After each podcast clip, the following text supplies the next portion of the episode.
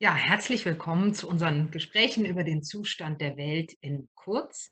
15 Minuten sprechen wir über verschiedenste Aspekte der Corona-Pandemie, die ja unsere globale Gesellschaft in rasantem Tempo verändert und dabei wie unter einem Brennglas verschiedenste Strukturen, politische, wirtschaftliche, soziale Strukturen freilegt. Und darüber wollen wir sprechen. Heute wollen wir über die Corona-Demonstrationen sprechen, die seit einiger Zeit äh, an Fahrt aufnehmen. Und dazu haben wir Anne Reichhold eingeladen. Sie ist Professorin für Philosophie an der Europa-Universität Flensburg und beschäftigt sich mit politischen Emotionen und da äh, ganz besonders mit der Empörung. Herzlich willkommen, Anne. Hallo, Katrin. Die Corona-Pandemie äh, war bisher recht still, was die Proteste anging. Jetzt kommen wie aus dem Nichts äh, Proteste seit ein paar Tagen. Haben die dich überrascht? Also wenn man noch ein bisschen zurückdenkt, dann haben ja Empörung und ähm, Proteste in der Zeit vor Corona die soziale und politische Arena eigentlich ziemlich bestimmt. Und als erstes fand ich frappierend, wie mit einem Schlag in dem Moment, als die Corona-Maßnahmen, also als das Virus in Europa und in Deutschland angekommen waren, ähm, verschwunden waren. Nicht langsam ähm, weniger wurden, sondern einfach sich auflösten. Ähm, es gab zwar vereinzelte Ausläufer von Ressentiments vom Anfang ähm, natürlich, das chinesische Virus, einige Ressentiments, aber ich würde zumindest aus der europäischen Perspektive sagen, auch aus meinem eigenen Empfinden, dass ich in der ersten Zeit dachte, das ist ja Wahnsinn. Empörung verschwindet mit einem Schlag. Und ähm, das ähm, hat mich zum Nachdenken gebracht. Und ähm, es wird auch, wenn man länger darüber nachdenkt, verständlich. Denn Empörung teilt relativ klar in die Betroffenen, die empört sind, und diejenigen, die verantwortlich gemacht werden, also die Handelnden, die Täter. Und ähm, selbst die ähm, harten Maßnahmen, die ähm, Regierungschefs, die Konzerne, die Metropolen der Wirtschaft, Mailand, New York, waren plötzlich selber in der Rolle der Betroffenen, für alle sichtbar, durch die Bilder natürlich verstärkt. Und deswegen sind aus meiner Sicht diese ersten Handlungen eigentlich mehr als auch Reaktionen der Betroffenen angesehen worden. Wir ähm, waren, es gab überhaupt keine Unterscheidung mehr. Alle waren Betroffene. Und ähm, die Empörung hat in diesem in dieser Art von Einigkeit keinen Raum gehabt. Das spricht auch für zunächst, würde noch nicht mal unbedingt sagen, aber wahrscheinlich auch Akzeptanz, aber vor allem wie ein Betäuben dieser Art der politischen Emotionen. Und das hat mich nach einiger Zeit und auch mit Kolleginnen durchaus nachdenklich gestimmt. Denn wenn man sich überlegt, was das Politische auszeichnet, dann ist das Pluralität, dann ist das auch Auseinandersetzung, Zuweisung von Verantwortung. Und ein derartig radikales ähm, Zusammenbrechen dieser Art von ähm, Unterscheidungen ähm, fand ich sehr beeindruckend und konnte man in den politischen Emotionen sofort sehen. An die Stelle trat dann Solidarität für eine ganze Zeit. Das heißt, wenn ich kurz unterbrechen darf, das heißt, dich hat erstmal überrascht, dass ähm, es gar keine Empörung, gar, also die Grundrechte wurden eingeschränkt und die Leute waren alle still und waren so betäubt und ruhig. Das war erstmal so eine Überraschung für dich. Also ich würde eher sagen, dass ich darüber nicht überrascht war, sondern überrascht über die quasi Unmöglichkeit, sich zu empören. In diesen ersten Wochen auch mir selber wäre es nicht in den Sinn gekommen. Mhm. Dann habe ich mal überlegt, was für krasse Dinge passiert sind und dass man sich vorher schlecht hätte vorstellen können, dass wir zu Hause sitzen, das Haus kaum verlassen können, alles, alle Institutionen ähm, quasi ähm, runtergefahren werden und es keinerlei Empörung gibt. Verglichen damit schienen die vorherigen Empörungsanlässe geradezu Lappalien zu sein. Die waren ja nun auch nicht verschwunden, aber die Empörung als zentrale politische Emotion schien fast wie aus guten Zeiten. Und das Ausbleiben der Emotionen, mir schien das völlig abwegig, sich zu empören in dieser Lage und vielen anderen am Anfang auch ich war dann erleichtert, als schon in der wissenschaftlichen Community relativ bald aus dem Europarecht, aus der Philosophie durchaus natürlich auch kritische Stimmen ähm, äh, zu, zunächst mal aufgezeigt haben, welcher Diskursraum doch möglich sein sollte, bald wieder. Und die ersten Anzeichen der Empörung habe ich fast mit Erleichterung wahrgenommen, muss ich sagen, vor diesem Hintergrund.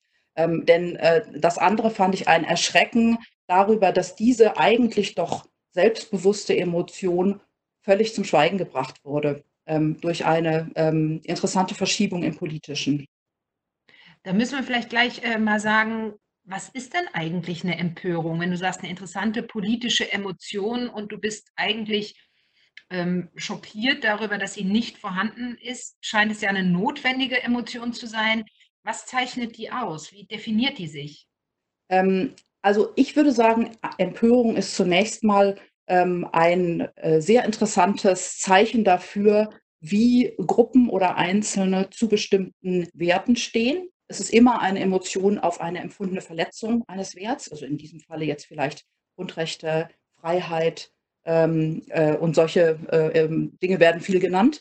Und es ist ein klares Schlaglicht darauf, wie äh, bestimmte Gruppen oder Individuen die Situation einschätzen, also Handlungen wahrnehmen. Das heißt nicht, dass das richtig ist. Sehr häufig kann man auch sehen, wie verzerrt die Wahrnehmung ist. Auch jetzt würde ich sagen, kann man genau das deutlich sehen. Aber zunächst mal aus einer etwas analytischen Sicht ist es sehr interessant, weil man zuordnen kann, welche Gruppen ähm, stehen für was ein, gehen für etwas auf die Straße. Das tut man ja nicht für alles. Es gibt viele Dinge, die interessieren einen so nicht.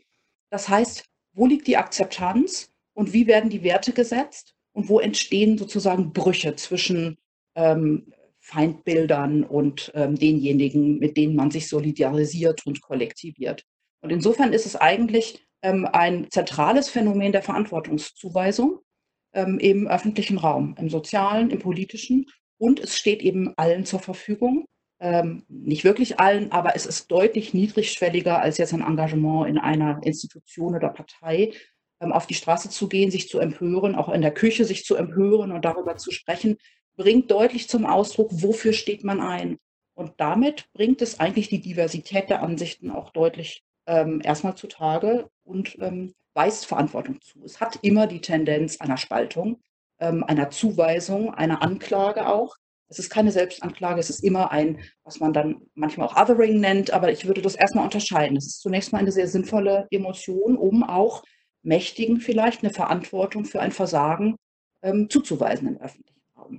Und aus der Emotion dann Kraft zu schöpfen, vielleicht für, zu, für, ja. für Handeln. Aber in erster Linie kennzeichnet es, wenn ich das richtig verstanden habe, es wird ein zentraler Wert verletzt, der für mich wichtig ist, sei es meinetwegen Tierrecht oder Freiheit. Ja oder irgendwas anderes. Und ähm, es zeigt, äh, da gibt es Menschen, die sind verantwortlich für diese Verletzung meines Wertes und über die empöre ich mich. Denen weise ich Verantwortung zu. Genau. Das ist der Mechanismus bei Empörung. Das ist der Mechanismus. Und dann kann man natürlich, wenn man die, sich die jetzigen Proteste anguckt, auch die ersten, häufig sehr deutlich sehen von außen oder man kann dann kritisch einsetzen, dass zum Beispiel die Verantwortlichen völlig falsch gesucht werden. Also wenn jetzt, was weiß ich, China, also das chinesische Virus oder oh, ein Europäer irgendwo und dann ist das derjenige, der die Gefahr in sich trägt, das Virus zu übertragen. Das heißt, da läuft natürlich unheimlich viel falsch, sowohl bei der Zuweisung von Verantwortung als auch bei der Einschätzung der Lage. Und ich glaube, das ist in dieser jetzigen Situation besonders interessant. Das war schon vorher natürlich ein Thema. Aber in dieser ähm, epistemisch, also was jetzt sozusagen unser Wissen über die Situation betrifft, sind wir sehr angewiesen auf Wissenschaftler, Virologen, Epidemiologen, ähm, um überhaupt eine Einschätzung gewinnen zu können. Das heißt, unsere normale Alltagskultur gibt uns da eigentlich wenig an die Hand. Das ist eine Lage, wo wir historisch nochmal gucken können. Aber ähm, diese Art von, ich würde es fast sagen, epistemischer Kränkung, dass wir so wenig in der Lage sind, die allermeisten Leute. Wir können es nicht beschreiben, wir können es nicht verstehen. Wir können es einfach nicht verstehen. Wir kriegen auch keinen Zugang zu dem Wissen. Wir sind abhängig von Experten. Und das mhm. knüpft natürlich, wenn man jetzt mal ähm, die jetzigen Proteste sich anguckt, an etwas an, was in Ressentiment, und das würde ich deutlich unterscheiden von Empörung, es ist aber, also begrifflich unterscheiden, es tritt aber im Gewand der Empörung auf. Also man tritt für Freiheit ein oder für Menschenrechte ähm, oder für Grundrechte, besser so gesagt vielleicht. Ähm, aber man attackiert die ähm, Institutionen, von denen man ja eigentlich abhängig ist. Das ist ähm, Ressentiment ist eben häufig auch der Versuch der Wiedergewinnung einer Stärke durch eigentlich ein Gefühl der Ohnmacht. Und ich glaube, das war vielleicht eine fast kollektive Emotion, die wir in unserer Generation so noch nicht erlebt haben und die ja interessanterweise weltweit empfunden wird. Das ist tatsächlich auch, denke ich, noch bei weitem nicht zu Ende analysiert. Aber dieses Gefühl sowohl politisch als auch ähm, ähm, wissenschaftlich eigentlich von wenigen abhängig zu sein und in einer Ohnmacht sich vorzufinden, die uns zum Handeln zwingt und unser Leben umändert, das ist, würde ich sagen, durchaus auch eine Form von Irritation von dem Selbstverständnis als politischer Bürger, als mündiger Bürger, der auch was zu sagen hat und so weiter. Und ähm, bestimmte Ausläufer der jetzigen, ähm, des Hochkommens von Ressentiments würde ich durchaus auch so verstehen, dass man jetzt sich einfach nicht mehr länger sagen lassen will, ähm, was richtig ist und was falsch, sondern mal selber auf seine ähm, Intuition achtet. Und die läuft halt völlig schief und ist natürlich auch medial stark beeinflusst und wird dann politisch, würde ich sagen, ganz gezielt auch instrumentalisiert. Also äh, nur um es nochmal zu verstehen, du hast und also es gibt die politische Empörung bei Verletzungen von Werten, haben wir gerade geredet, aber jetzt gibt es einen zweiten Begriff, Ressentiment, der ähm, kann wie Empörung aussehen, ist aber eigentlich was anderes. Ähm, ja. Zielt äh, sozusagen, du hast ja eigentlich eine Kränkung beschrieben, da sind Menschen gekränkt, weil sie nicht mehr äh, verstehen können, nicht mehr Herren des Geschehens sind. Ähm, was ist das, ein Ressentiment?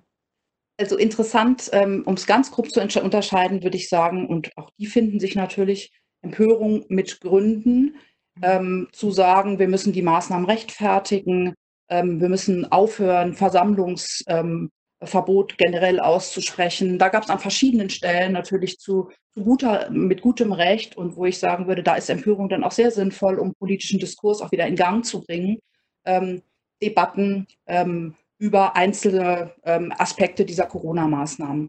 Ähm, Ressentiment dagegen zielt aus meiner Sicht überhaupt nicht auf eine, ähm, auf eine Übereinstimmung, auf eine Lösung, sondern hat den genuinen Zweck, eigentlich Feinde zu konstruieren ähm, eine Gesellschaft zu spalten, Gruppen zu spalten ähm, und ähm, hat einen anderen Mechanismus. Die Argumente, die Gründe, die vorgebracht werden, auch die Werte, sind in gewisser Hinsicht nicht die wirklichen Motivatoren dieses Protestes oder dieser Art von Ressentiment, sondern es steckt in Teilen einfach eine grundlegende Ablehnung des zugrunde liegenden politischen oder auch dialogischen Systems dahinter, während ähm, Empörung in einem emanzipatorischen Sinne wandelt sich, wenn dann zum Beispiel politische äh, Entgegenkommen ähm, ähm, gemacht werden oder es wird darauf eingegangen. Ähm, auch im Alltag hört man dann auf, sich zu empören. Es ist kein Selbstzweck, während Ressentiment ähm, aus einer Ohnmacht ähm, ein Feindbild kreiert, was überhaupt nicht, was perpetuiert werden soll und damit zum Teil, denke ich, auch auf die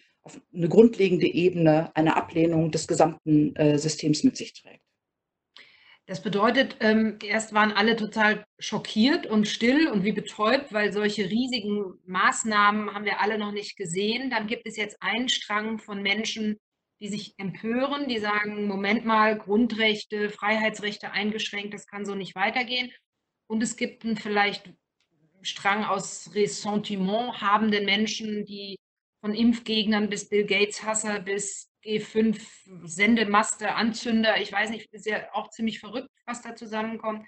Und die laufen aber zusammen und sind jetzt schwer zu unterscheiden und äh, nehmen an Fahrt auf.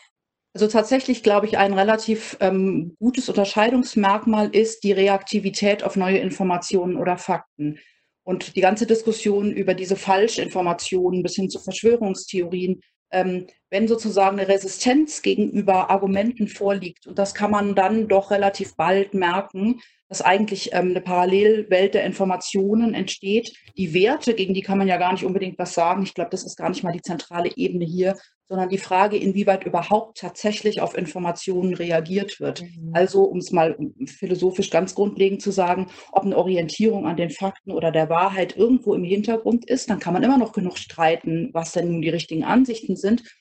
Oder ob tatsächlich ähm, politisch instrumentalisiert oder zum Zwecke der eigenen, eigentlich eher emotionalen, ähm, wie soll man sagen, Rehabilitierung oder vielleicht auch von bestimmten Stärkegefühlen Feinde konstruiert werden, die ab, abseits von jeder wissenschaftlichen Kenntnis sind. Mhm. Und tatsächlich sind, glaube ich, die Institutionen der Wissenschaft oder ähm, nicht anzuerkennen, bestimmte politische Institutionen, Gerichte, demokratisch gewählte Regierungen äh, grundlegend nicht anzuerkennen, ist aus meiner Sicht ein klares Merkmal, dass hier keine ähm, wirkliche Übereinstimmung und auch gar nicht das Ziel herrscht, wirklich ähm, äh, mit den Fakten übereinzustimmen und sich daran abzuarbeiten, sondern tatsächlich eher auf grundlegender Ebene gegen diese Institutionen auch zu opponieren.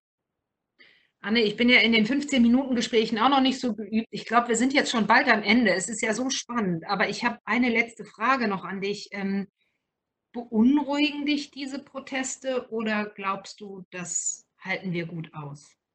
Also, wenn du so fragst, würde ich erstmal sagen, wir halten das gut aus und wir, äh, das muss sicherlich auch in irgendeiner Form sein.